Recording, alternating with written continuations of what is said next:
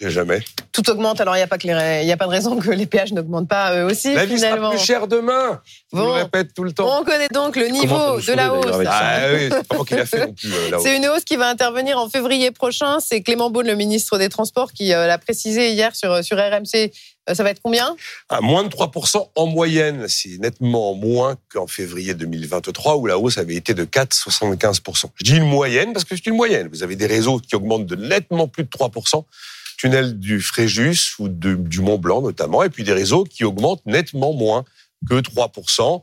Le réseau ASF pour le sud de la France, Cofiroute, hein, le coin du Mans, Angers, tout ça. Et puis euh, Escota, c'est la côte d'Azur. D'ailleurs, on remarquera que les principales hausses concernent des concessionnaires contrôlés majoritairement par l'État, justement. Euh, je rappelle que ce chiffre euh, est indiqué par le ministre et pas les concessionnaires, car ce n'est pas un prix libre, euh, le- les péages, c'est un tarif. Donc c'est quelque chose qui correspond à une règle de calcul totalement administrée, totalement encadrée et validée par l'État tous les ans au mois de février. Donc moins de 3% de hausse, mais ça veut dire que la fameuse taxe prévue sur les concessions, elle n'est pas répercutée sur les péages alors? Alors, pas encore. D'abord, la taxe, elle n'a pas été votée. Bon, elle va être votée, c'est certain. Après, on sait que cette taxe, on va la voir dans les prix des billets d'avion pour la partie qui concerne les aéroports. La question est de savoir si on la verra dans les péages pour la partie qui concerne les sociétés d'autoroutes. Tout repose sur l'article 32 des contrats de concession. L'article 32 dit, si vous me faites une fiscalité spécialement taillée sur mesure pour moi, les autoroutes, automatiquement, je compense en la répercutant sur le prix des péages. Alors, les concessionnaires disent, bah, évidemment que la taxe prévue, elle est pour nous. On va en payer les trois quarts. Faut arrêter.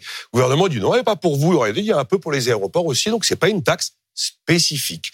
Donc ça va se jouer sur cette histoire de qui a raison entre le gouvernement et les concessionnaires.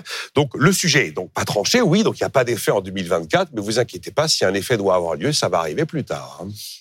Genre euh, 2025 Exactement. C'est le scénario 2025. D'ailleurs, le Parisien a commencé à faire des prévisions à plus 6% en février 2025 par rapport à 2024.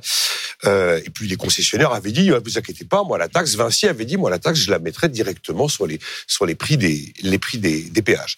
Donc ça va être un bras de fer juridique comme d'habitude. Généralement, les bras de fer juridiques entre le gouvernement et les concessionnaires, c'est le gouvernement qui perd. En 2015, Madame Royal, souvenez-vous, elle dit ah je vais geler les péages. Et puis après le dégel, il y a eu un rattrapage de l'intégralité de ce qui avait été gelé, comme toujours. C'est le mythe de l'encadrement ou du contrôle des prix. Merci, Nicolas.